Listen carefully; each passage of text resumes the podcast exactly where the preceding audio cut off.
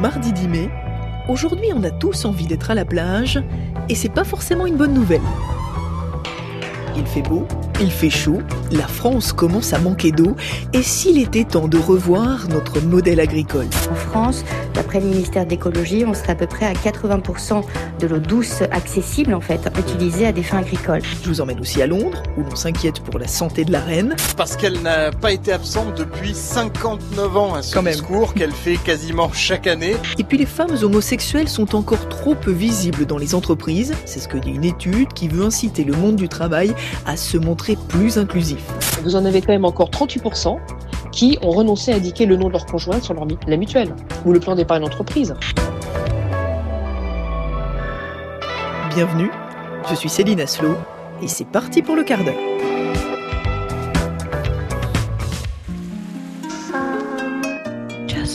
L'anticyclone va regonfler, ramenant à nouveau donc de l'air plus ensoleillé. C'est à nouveau un beau week-end qui s'annonce. Alors, elle se passe comment cette semaine au soleil C'est vachement agréable de retrouver ce, ce temps magnifique avec les copines. Alors oui, c'est vrai que c'est plus sympa que l'année dernière, quand on avait fêté la réouverture des bars et des terrasses sous une pluie battante. Et on a tous envie de s'en réjouir de ce beau temps. À part peut-être ceux qui tentent de réviser le bac et qui ont un peu de mal à se motiver. Ah non, on a vraiment, on n'a pas du tout envie de travailler. En plus de ça, c'est vraiment la fin de l'année, il fait beau. Euh, vraiment, j'ai pas du tout envie. J'ai envie d'aller m'amuser, de voir des potes et faire des soirées, quoi. Sauf qu'en vrai, on devrait s'en inquiéter plutôt que de s'en réjouir de ce soleil. Sébastien Méry observe son champ de céréales avec un œil inquiet. Une parcelle de 20 hectares de blé asséché à Chevannes, dans le nord-est du Loiret. Ce brin-là est mort, il aurait dû donner un épi, Parce qu'il est marron? parce qu'il est marron, oui. On sent qu'il est tout desséché, euh, tout flasque. Et donc euh, sur six brins, on va finir aujourd'hui avec euh, trois brins, voire moins si le phénomène s'accentue. On récupère l'anticyclone des Açores la semaine prochaine avec la mise en place de la chaleur sur la France. On ne voit plus la fin de cette euh, situation de sécheresse. Ça restera chaud de toute façon désormais. Des températures qui resteront quand même au-dessus des normales. Des ressentis souvent supérieurs à 30 euh, degrés. Donc la chaleur s'installe durablement, on l'a compris. Quant à la pluie, bah, elle restera évidemment très discrète. Voilà, Car cette vague de chaleur arrive après des mois où il n'a pas beaucoup plu en France. 20% de précipitations en moins depuis septembre par rapport à une année normale. Résultat, 15 départements sont déjà placés en vigilance ou en alerte à la sécheresse. Alors il n'a pas plu depuis le 15 mars, voilà. Et on a eu un peu de pluie, euh, 3 mm en avril, puis c'est tout. Peut-être que dans les, dans les 15 jours, bah, euh, il n'y aura pas grand-chose, on aura une perte à 80%. Vous faites quoi du coup? Vous croisez les doigts, il n'y a que ça à faire? Bah oui, la danse de la pluie. Bon, la danse de la pluie, je suis pas sûr sûr que ça va marcher. D'ailleurs, les fédérations d'agriculteurs ont préféré demander de l'aide à l'État. Une réunion était organisée hier soir, car la sécheresse pourrait affecter la culture du blé, de l'orge, du tournesol, de la betterave, du maïs, bref tout ce qui pousse et qui a besoin d'eau, sans compter les troupeaux qu'il faut abreuver. Alors les agriculteurs demandent à pouvoir faire des réserves, comme le dit Joël Limousin, il est vice-président de la FNSEA, le grand syndicat agricole. Il y a un point fondamental qu'on doit avoir en tête tous, quelles que soient nos activités, c'est de pouvoir stocker l'eau quand elle tombe. Tant qu'on n'aura pas compris ça, on sera toujours à courir derrière. Stocker l'eau, en clair, ça veut dire construire des barrages ou bien des méga-bassines, des réserves d'eau géantes dédiées à l'irrigation agricole. Sauf que ces projets sont contestés par les associations écologistes, pour qui l'agriculture intensive ne doit pas prendre le pas sur la biodiversité et qui proposent plutôt de faire évoluer notre modèle agricole pour qu'il soit moins gourmand en eau. Et c'est aussi ce que dit l'hydrologue Emma Aziza. En France, d'après le ministère d'écologie, on serait à peu près à 80% de l'eau douce accessible en fait, utilisée à des fins agricoles. Donc on voit qu'il va falloir repenser ce modèle parce que on ne peut pas tenir sur du long terme et il va falloir alimenter les populations avec d'autres formes d'alimentation et surtout restaurer les sols, essayer de repenser le système agricole. Et puis il faut aussi bien sûr agir à la source. Je sais, le jeu de mots n'est pas super, c'est-à-dire combattre le changement climatique pour éviter que les problèmes de chaleur et de sécheresse s'aggravent dans les années à venir. Et quand on se rappelle qu'en Inde, la canicule dure maintenant depuis plusieurs semaines, on relativise un petit peu le plaisir de prendre un verre en terrasse. Allez, je vous emmène maintenant de l'autre côté de la Manche. Au Royaume-Uni, ce n'est pas la chaleur qui fait la une des journaux. C'est le discours du trône, organisé aujourd'hui comme chaque année au Parlement britannique. C'est un rendez-vous très important dans la vie démocratique où la reine présente lors d'une grande cérémonie le programme du gouvernement. Sauf que la reine tout à l'heure, eh bien elle n'était pas là. Breaking news uh, to bring you uh, tonight. This just in from Buckingham Palace, uh, who have announced that the Queen uh, is to miss the Pour la première fois depuis plus de Parliament. 60 ans, eh bien, la reine d'Angleterre ne prononcera pas le traditionnel discours du trône au Parlement. Ali, this is the first time since 1963 that Queen Elizabeth won't be attending the state opening of Parliament, and Buckingham Palace is saying that she has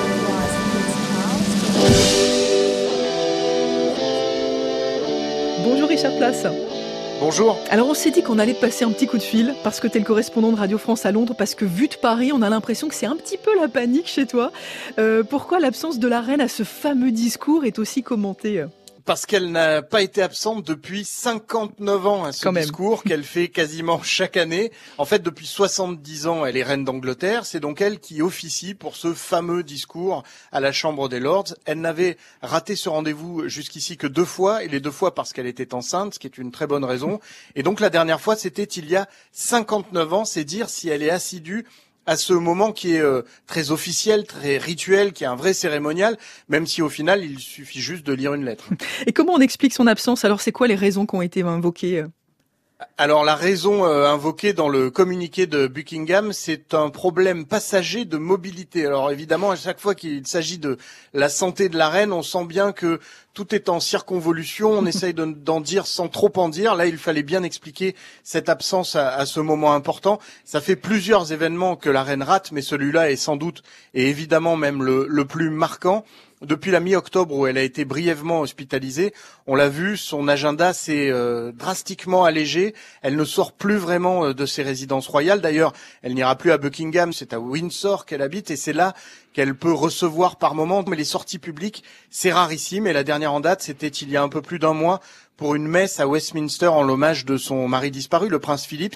Mais on le voit bien, euh, c'est une vieille dame de 96 ans désormais, donc euh, se déplacer, avoir des engagements qui peuvent parfois durer longtemps, comme par exemple les garden parties euh, traditionnelles au mois de mai. Il y a trois garden parties qui ont lieu où elle reçoit la bonne société britannique. Là encore, elle n'y assistera pas. Et puis il y a une autre, euh, une autre grande cérémonie hein, qui est prévue dans un mois euh, où le pays tout entier doit célébrer ses 70 ans de règne. Est-ce que ça veut dire que là non plus, ça se présente pas très bien, qu'elle pourrait tout simplement ne pas y aller? Oui, ça, ça se présente pas bien, ça c'est certain. Pendant quatre jours, le pays va faire la fête. On a même décrété ici cinq jours fériés, les quatre de fête et le cinquième pour récupérer. Vous voyez clairement donc l'ampleur de la fête qu'on prévoit ici. Et la reine va être au centre de l'attention. Et en même temps, on risque de ne pas la voir du tout. Si on la voit, ce sera sans doute euh, au balcon de Buckingham pour euh, saluer la foule entourée de quelques membres de sa famille.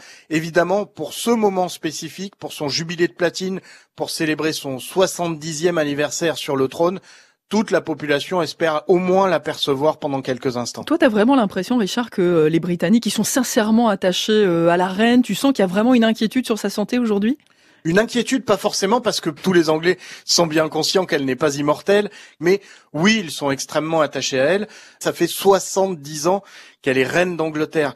Donc tout le monde ici connaît Elisabeth II, il n'a connu quasiment qu'elle comme reine. Donc oui, ils y sont attachés, d'autant plus attachés que le reste de la famille, ça passe moins bien. Donc Elisabeth II, elle incarne ce roc elle incarne désormais cette grand-mère vers laquelle les Britanniques ont envie de se tourner. Ils sont contents de savoir qu'elle est là, souvent. Évidemment, il y a des républicains dans le pays, il y a des gens qui veulent destituer la monarchie. Mais généralement, ils parlent de- du prince Charles et de la suite. Elisabeth II, personne n'ose l'égratigner ici. Elle est quand même très appréciée. Her Majesty's government will ensure the Constitution is defended. Her Majesty's ministers will restore the balance of power between the legislature and the courts. Alors tu parlais du reste de la famille, c'est justement euh, le prince Charles qui a euh, été le plan B, si je puis le dire ainsi, du discours du trône. Comment il s'en est sorti et s'est passé comment cette cérémonie? Elle s'est bien passée parce que finalement, je le disais tout à l'heure, ça consiste à lire un texte que de toute façon on n'a pas écrit puisque c'est celui du gouvernement. Ce sont les projets de loi qui vont être débattus et votés dans les prochains mois. Donc on l'a vu arriver dans son uniforme d'apparat, installé dans le trône, sous les dorures de la Chambre des Lords, la couronne posée juste à côté de lui. Et pendant une dizaine de minutes, il a égrené son texte. Évidemment, la presse, dès ce matin, euh, voyait euh, là-dedans un passage de témoin symbolique aujourd'hui entre euh, sa mère et lui, lui, il a réussi à marquer une petite distance sémantique, mais importante de toute façon, avec la royauté. C'est dans les détails que tout se joue. Normalement, la reine égrène les sujets en disant My government, mon gouvernement. Le prince Charles, aujourd'hui, pendant la dizaine de minutes qu'a duré sa prise de parole, il parlait de Her Majesty's government, le gouvernement de Sa Majesté. Ça prouve bien qu'Elisabeth II est toujours là et que c'est bien elle, la reine d'Angleterre. Eh ben merci beaucoup Richard, plein de courage pour traverser cette période difficile. Merci d'avoir été avec nous depuis Londres aujourd'hui dans le studio du quart d'heure. Pour notre dernier sujet du jour, je vous propose qu'on remonte aux années 70. Dans le milieu dans lequel vous vivez, je suppose qu'on peut pas dire ces choses-là. Bah, c'est pas tellement recommandé, non. Si vous le disiez, qu'est-ce qui arriverait? Les insultes, euh, on montrera un peu du doigt en disant tiens, regarde ce PD. Ouais, oui. À l'époque commence une lente prise de conscience. Être homosexuel dans le monde du travail, c'est être victime de discrimination, de moqueries, d'insultes, d'où la création d'une loi en 1985. Depuis, les choses ont évolué, les regards ont changé, heureusement, bien sûr, mais il reste une inégalité majeure. Au bureau, les femmes lesbiennes ont plus de mal que les hommes gays à se rendre visibles.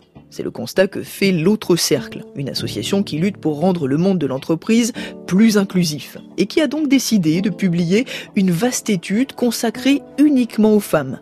Et c'est Catherine Tripon, sa porte-parole, qui nous présente les résultats. Aujourd'hui, euh, on a euh, 53% des répondantes qui ont déclaré avoir subi au moins une discrimination ou une agression, parfois les deux. Ce qui est un chiffre qui, qui est juste insupportable aujourd'hui en 2022. Euh, 62% ont été témoins de, de, termes lesbophobes et 41% ont vécu ces moqueries ou des propos désobligeants qui leur étaient personnellement adressés. Être lesbienne, c'est un peu la double peine, dans un monde professionnel où règne encore le sexisme et les inégalités de genre. Alors un grand nombre de femmes préfèrent cacher leur homosexualité au bureau, quitte à renoncer à certains droits. Euh, vous en avez quand même encore 38% qui ont renoncé à indiquer le nom de leur conjointe sur leur, la mutuelle, ou le plan d'épargne d'entreprise, ou en tant que contact d'urgence alors que c'est un droit. Euh, vous en avez 33% qui ont renoncé à prendre un congé maternité parentalité après l'accouchement de la partenaire. Elles n'activent pas des droits auxquels elles ont droit. Parce que ça implique de se rendre visible, à minima par les services ressources humaines quand il y en a, ou par la, le ou la responsable administrative, ou, le, ou le patron patronne dans une petite PME. On a une vraie inégalité de traitement. Et ça, euh, c'est quelque chose qui est juste euh, injuste et surtout très irrationnel, parce que peut-être peut-être qu'elles pourraient se rendre visibles si elles avaient la certitude euh, que ça n'aurait pas d'incidence sur leur carrière, qu'elles ne subiraient pas le sexisme, parce que maintenant on va attaquer la question du sexisme. Alors comment changer tout ça? L'association va présenter dans quelques mois ses recommandations. Mais elle insiste déjà sur l'importance d'avoir dans les entreprises des rôles modèles, c'est-à-dire des femmes qui ne cachent pas leur homosexualité et qui le vivent très bien, histoire de montrer que c'est possible. Bonjour Lou. Bonjour. Bienvenue chez moi. Merci. Je m'appelle Annabelle Guiraud. J'ai 44 ans, je suis ingénieure en prévention des risques dans une filiale privée du groupe RATP qui s'appelle RATP Real Estate. Et c'est justement le cas d'Annabelle que notre reporter Lou Surance est allé rencontrer pour le quart d'heure. Alors moi j'ai été visible immédiatement. Donc, euh, je me suis voilà euh, reconnue lesbienne. Ça fait pas si longtemps, c'est pas depuis depuis que j'ai 30 ans. Donc ça fait 14 ans, voilà.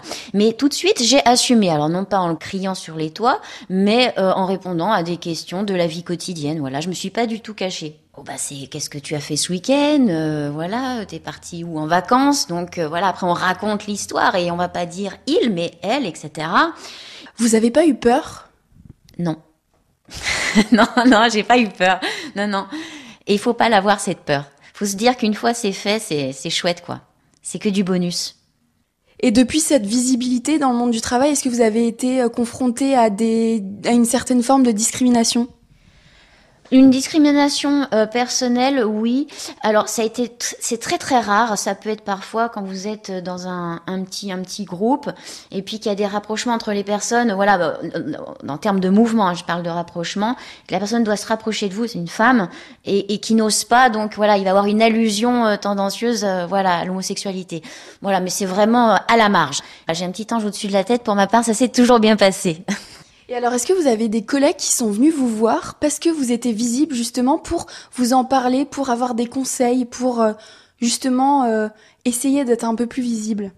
Alors je n'ai pas eu ce cas de figure, on n'est pas venu vers moi. En revanche, on a remarqué, après l'élection des rôles modèles en octobre 2021, au niveau de l'association Au Mobilité, on a eu un peu plus d'adhésion euh, après ce, cet événement.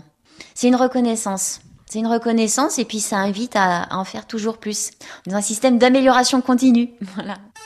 L'amélioration continue. Oui, ça me semble à mon programme. Et je vous propose qu'on termine sur cette note d'espoir. Ça fait toujours du bien. Alors là, c'est quoi? Eh bien, c'est le générique de l'émission Au mon micro que vous pourrez trouver sur 106.3 FM et sur toutes les chaînes de podcast. Le quart d'heure revient demain. Prenez soin de vous.